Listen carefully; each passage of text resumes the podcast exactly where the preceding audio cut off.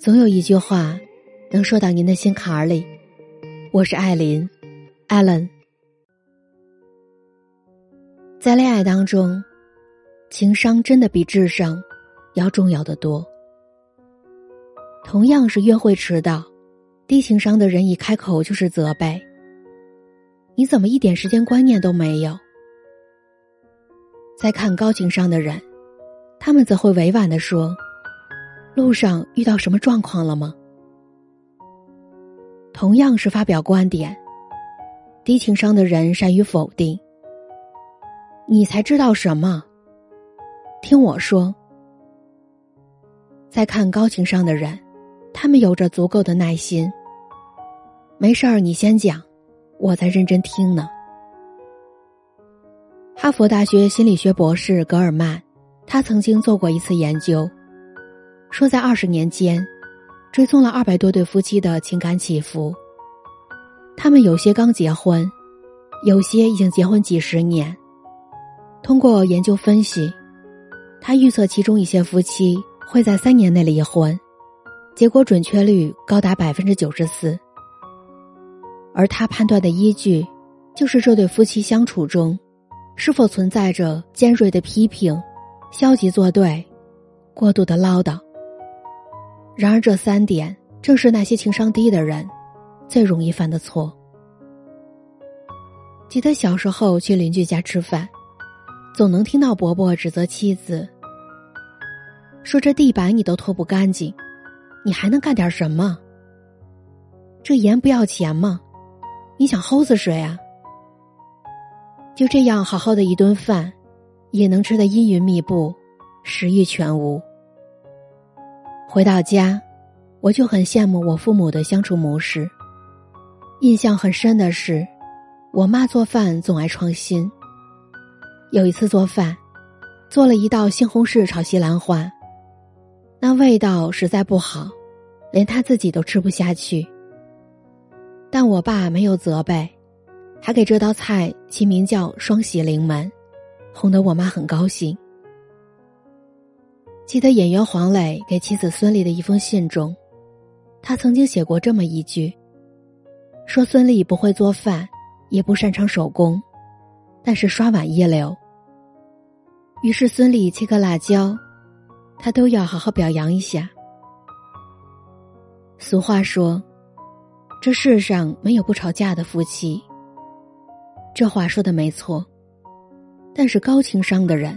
能从一堆矛盾中看见你的优点，他不会让任何矛盾凌驾于你们的感情之上。比起解决问题，他更想理解你、爱你、心疼你。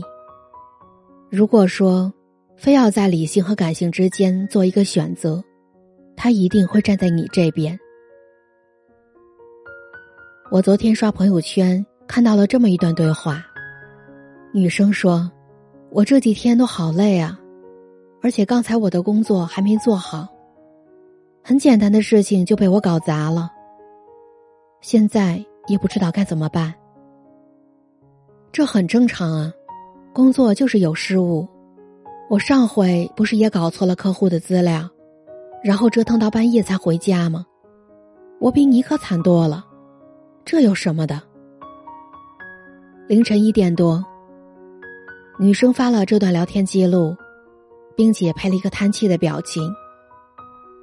能够想象到，她当时正在加班，工作一团糟，心烦的要命。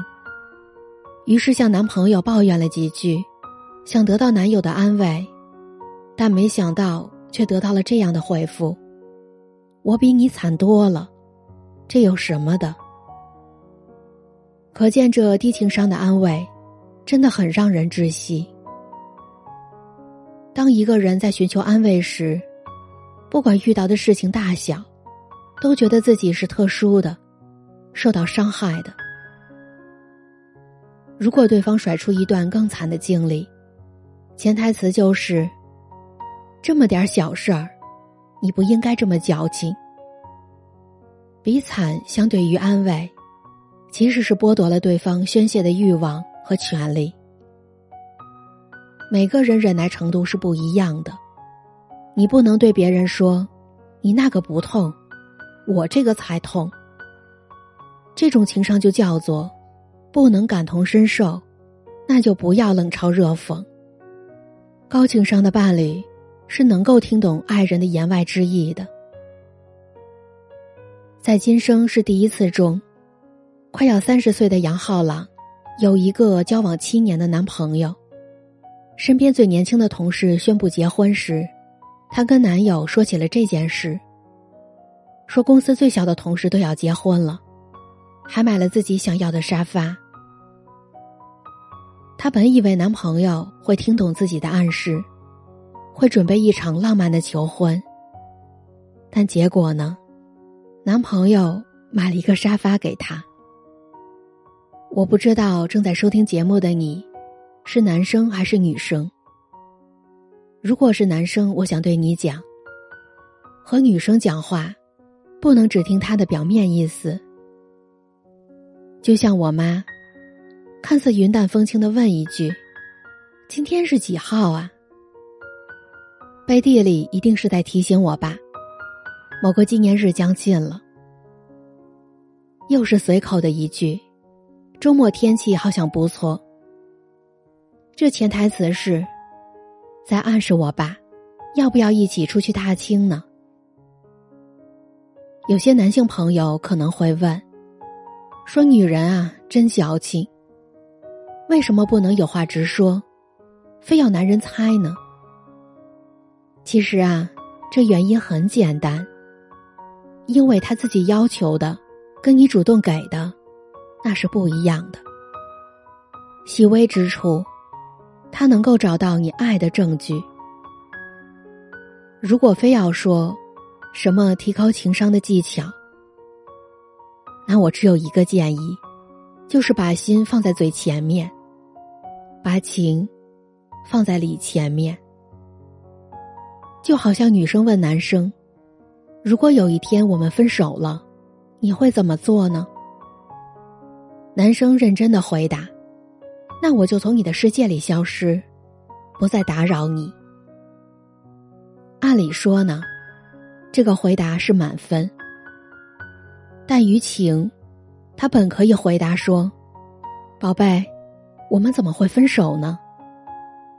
高情商不是嘴上抹蜜，也不是套路满满，而是从内心出发，拿着爱的喇叭说话。一个人的智商决定了感情幸福的下限，而情商决定了其上限。这里是艾琳七语。我是艾琳，Allen。我想对所有男性同胞说：，当你听完本期节目，你还不知道如何提高自己的情商，那就请记住我最后一句话：你要好好的和他说话，还有，好好听他说话。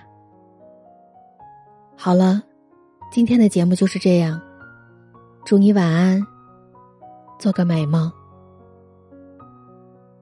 最后我想对大家说，我的节目独家入驻了喜马拉雅。你只要在你的手机 APP 里面搜索喜马拉雅，然后再搜索“艾琳七语”或者“艾琳”，你就能收听到我以前的节目和我之后的每日更新了。在这儿感谢你，感谢你的不离不弃，感谢你的每日陪伴。